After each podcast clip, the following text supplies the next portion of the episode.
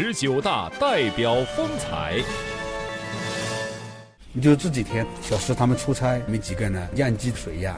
每天都要抽。云南冶金昆明重工有限公司首席技师耿家胜最近的工作重心是研发零排放移动式生态环保厕所。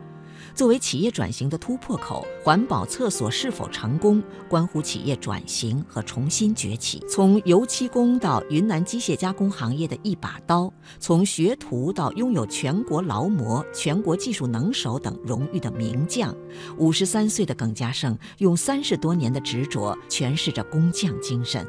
昆明重工党委书记谢开龙，耿家胜呢不忘初心、不离不弃的坚守起任劳任怨、刻苦的工作，确实给我们干部员工树立了一个很好的榜样。